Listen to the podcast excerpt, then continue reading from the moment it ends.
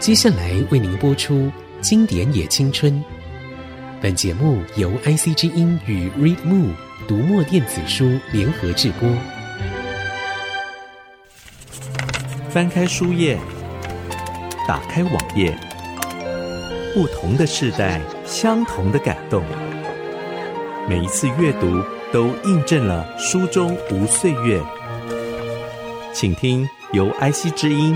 瑞木读墨电子书联合制作，陈慧慧主持的《经典也青春》。嗨，各位亲爱的听众朋友，大家好，欢迎收听《经典也青春，青春也经典》，我是陈慧慧。二零一九年的诺贝尔文学奖得主彼得·汉德克已经在台湾出版了好几部繁中版的作品了。最近的一本是在漆黑的夜晚，我离开了我安静的房子。这本书有一篇非常好的推荐吧，是由台北书展大奖呃《烟街》这本作品的作者木鱼他所撰写的。我的收获非常多，以至于呢多到有满满的这个体会，想要邀请他来谈彼得汉德克的另外一本哦。他自己说这是他最成功的小说，写于一九七二年。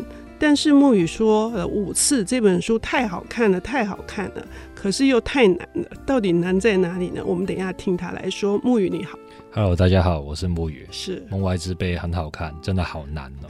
谢谢灰灰姐今天给着我这个挑战，我真的不知道讲什么。嗯，这本书的一开始就是一个很震撼的消息啊。嗯，那他的母亲过世了。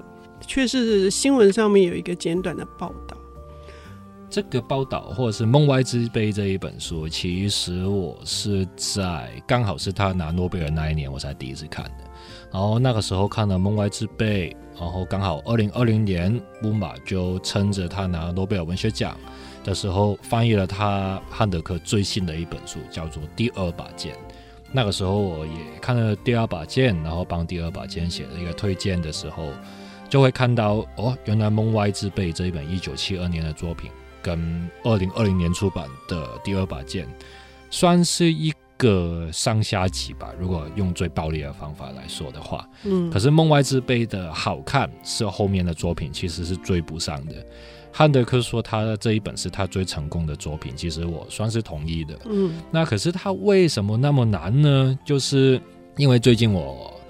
因为要写那一本在漆黑的夜晚里，我离开了我安静的房子的时候，刚好是十月左右吧，我就坐下来把汉德克的繁中的作品全部读完，然后简中的可能读了四五本，就尝试把汉德克的这个人生或是他的写作经历勾勒出来的时候，我还是觉得啊，真的是梦外之辈写的比较好。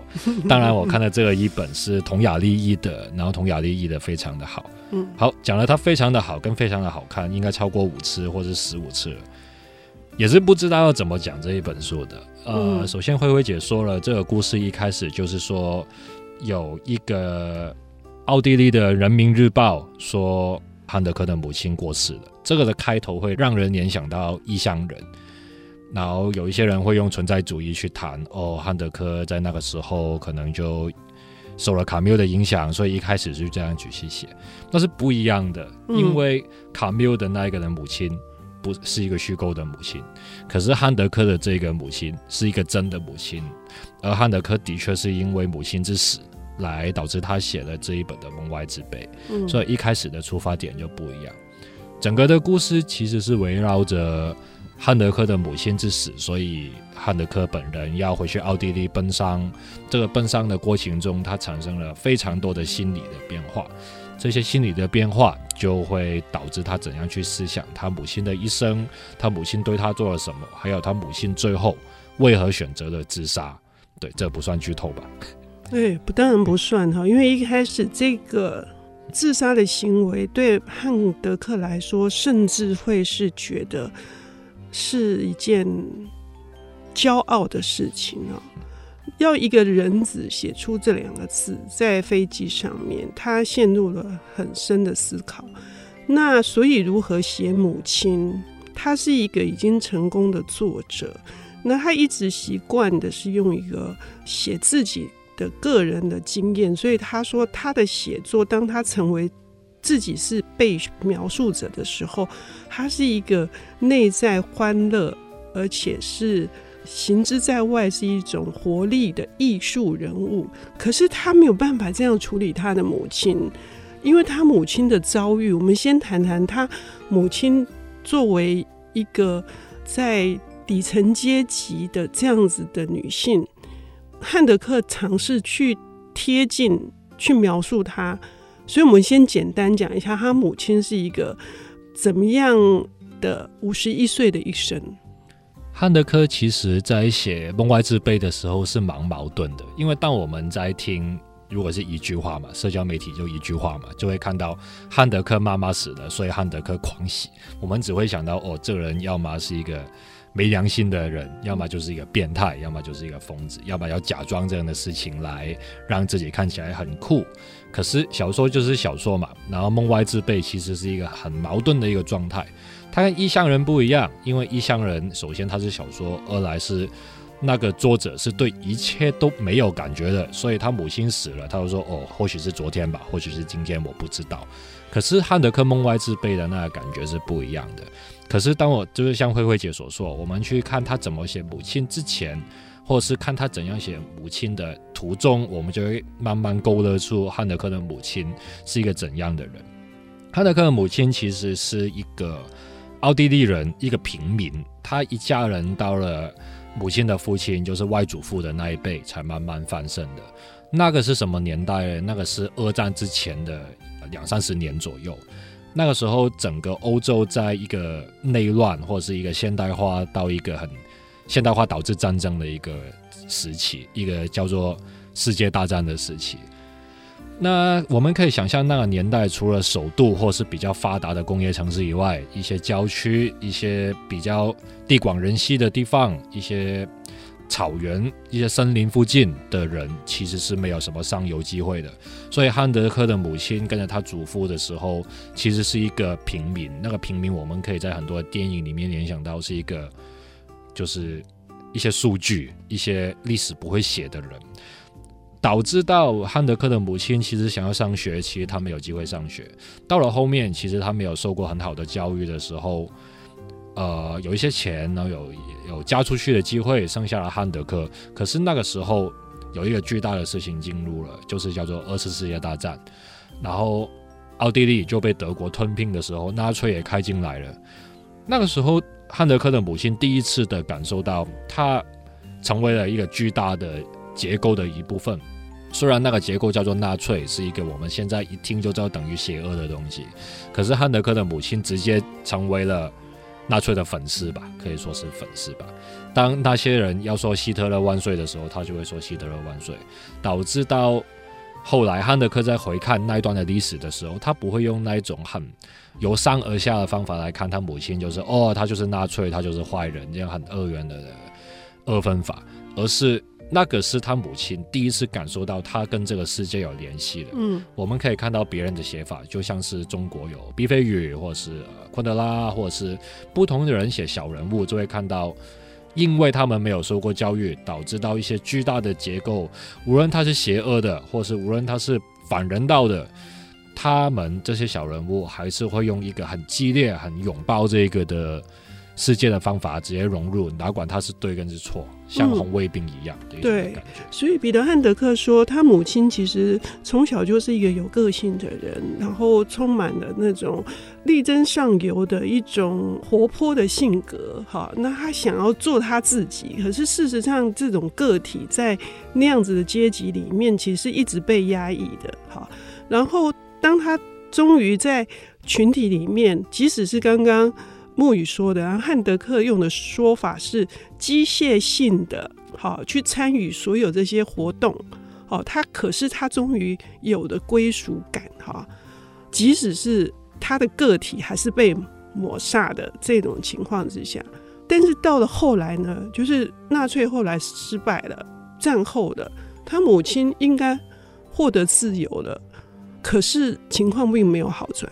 情况并没有好转，就是奥地利，我们刚刚听到是德国吞了它嘛，嗯，然后后来要把它吐出来，就是战后重化，整个欧洲整个世界在重新在划分版图的时候，奥地利是一个被称之为中欧的地方。中欧就是你不是东欧，也不是西欧，就是一块很奇怪的一个剩余下来，好像大家不太需要去讨论的地方。然后这个地方刚好就是当年奥匈帝国为首的一块，然后现在就是奥地利。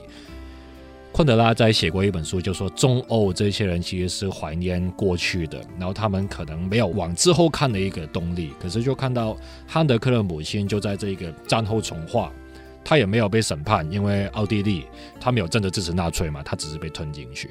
可是那个时候后来他获得了的自由，他也不知道要怎么运用，因为他已经老了，而且儿儿女们都已经长大了，最后他。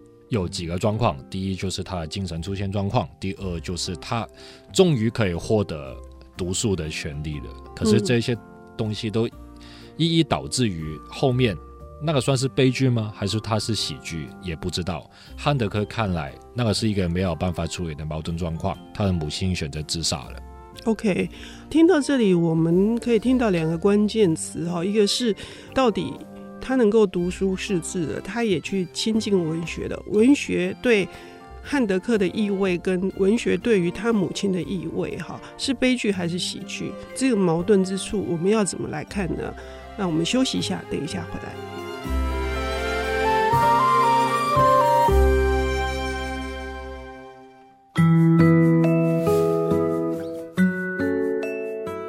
回到《经典也青春，青春也经典》，我是陈慧慧。我们邀请到了领读人是燕街，也是即将出版的散文集《皮狗》的作者木雨，他来跟我们谈二零一九年诺贝尔文学奖自认为是最成功的小说《梦外之悲》。这一点呢，在挑剔的读者木雨眼中，他是认可的哦。呃，我觉得很妙啊。木语很犀利，但是呢，我们听起来很好听。我们接下来要知道的是，木语怎么去理解汉德克？他在逼近去写母亲，去写他终于崩溃而自杀的时候，他说到了，就是说这些女性其实一生都在玩一种游戏，那个游戏就是疲惫、虚弱、生病、重病、死亡。哈，死亡就使得。天意一切完满。那汉德克最后，他甚至说了：“就这样，就这样，就这样，很好，很好，很好。”这里面的这个矛盾之处在哪里？《梦外之悲》这一本书其实是没有办法用一句话讲完就像我们如果是小时候去看什么好莱坞编剧教你写剧本。那些好莱坞编剧就会跟你说：“哦，那要一句话把你的故事讲出来。”可是这些东西就是可能那些很简单的好莱坞编剧，或是一个线性的叙事，它在《梦外之悲》这里是不成立的。就像我们上一节所说的，《梦外之悲》如果要用一句话来讲，就是汉德克母亲死了，所以他觉得很开心。那那听起来就是 完全励志嘛？那不对嘛？所以我们就会看到一个很巨大的矛盾在里面，就是为什么汉德克会觉得他是感到骄傲的，是感到开心的？那一种就是我们上一节所说的，汉德克的母亲其实是在战后，就是五零年代，慢慢的一直活，一直活，活到一九七一年吃安眠药死亡的这二十年，到底到底是发生了什么事？梦外之悲其实是一个尝试回溯这二十年，还有以前呢，这二十年来发生了什么事的一个作品。我们上一节讲到了中欧，可是汉德克母亲所住的那个地方，其实没有真的直接卷入了什么政治的斗争，也不是什么大历史的巨大的齿轮的一部分。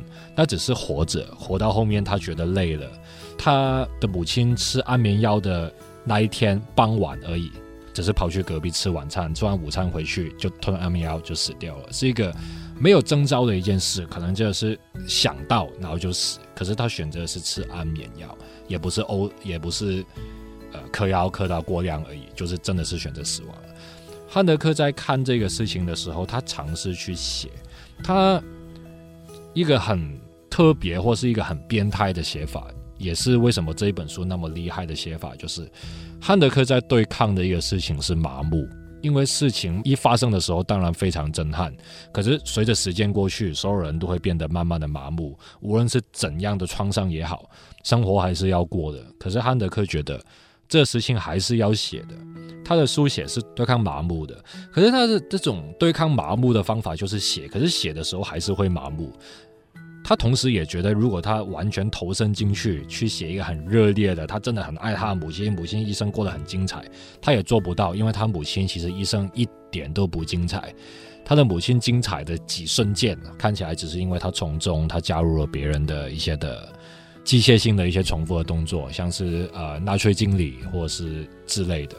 所以他就发现到那个写法就是，他是困难的，可是也不是没有办法进入，然后他就要一直一直从内到外的去重说他母亲到底是怎样生活，这一种的写法就会导致到汉德克在文字上的那一种的距离感是非常的厉害的。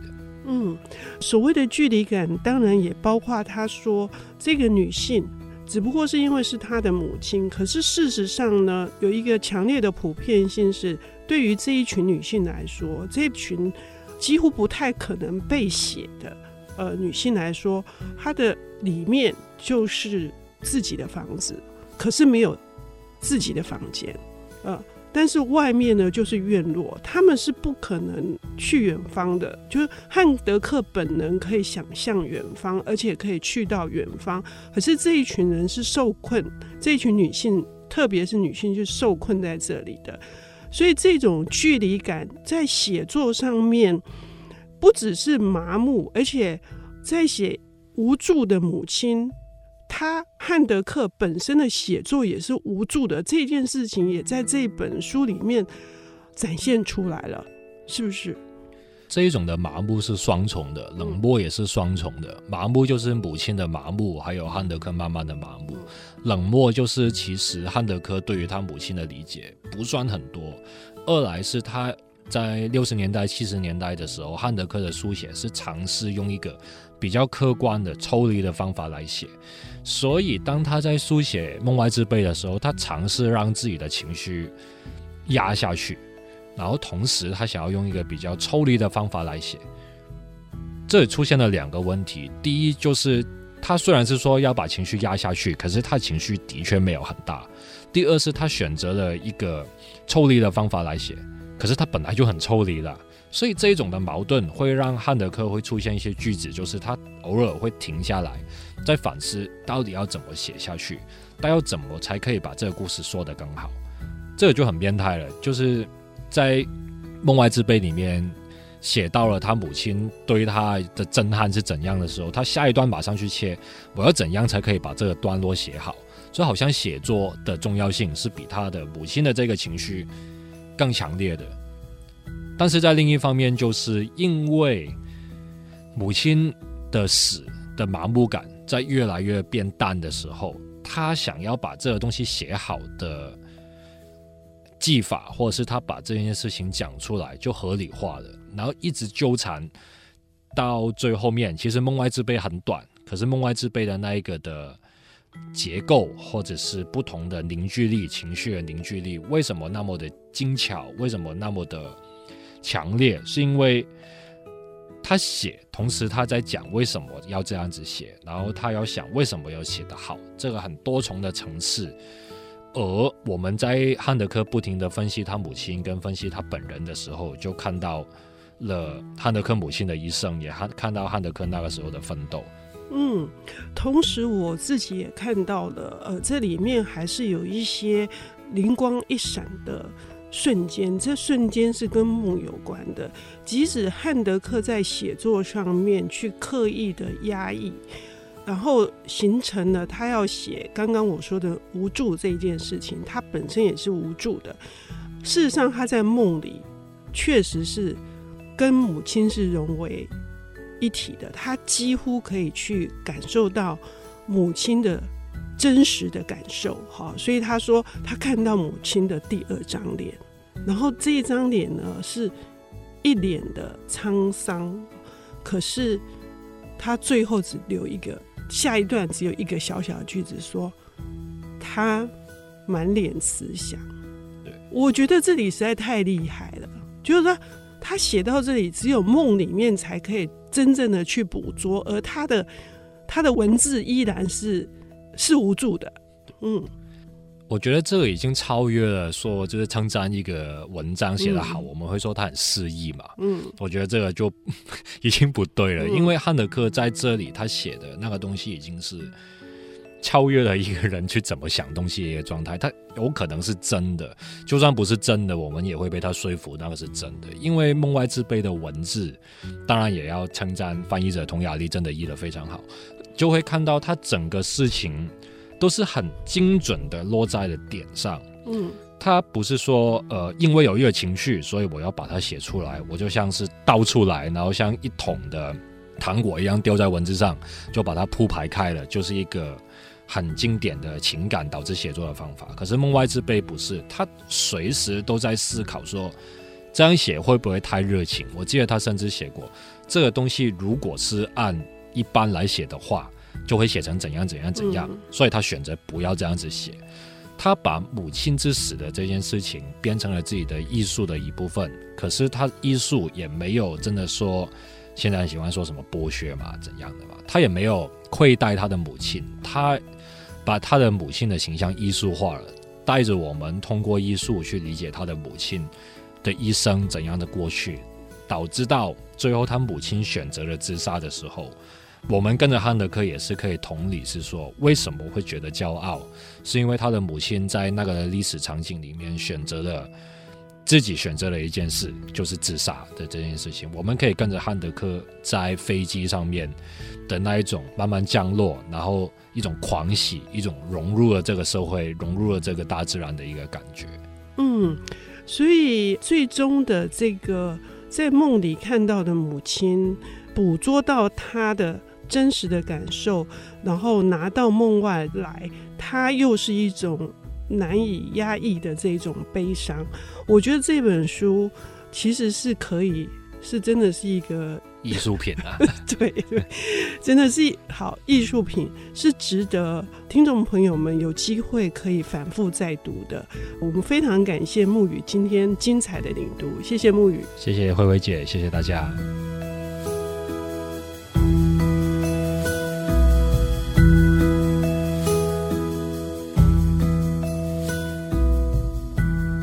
本节目由 IC 之音与瑞木读墨电子书联合制播，经典也青春与您分享跨越时空的智慧饗宴。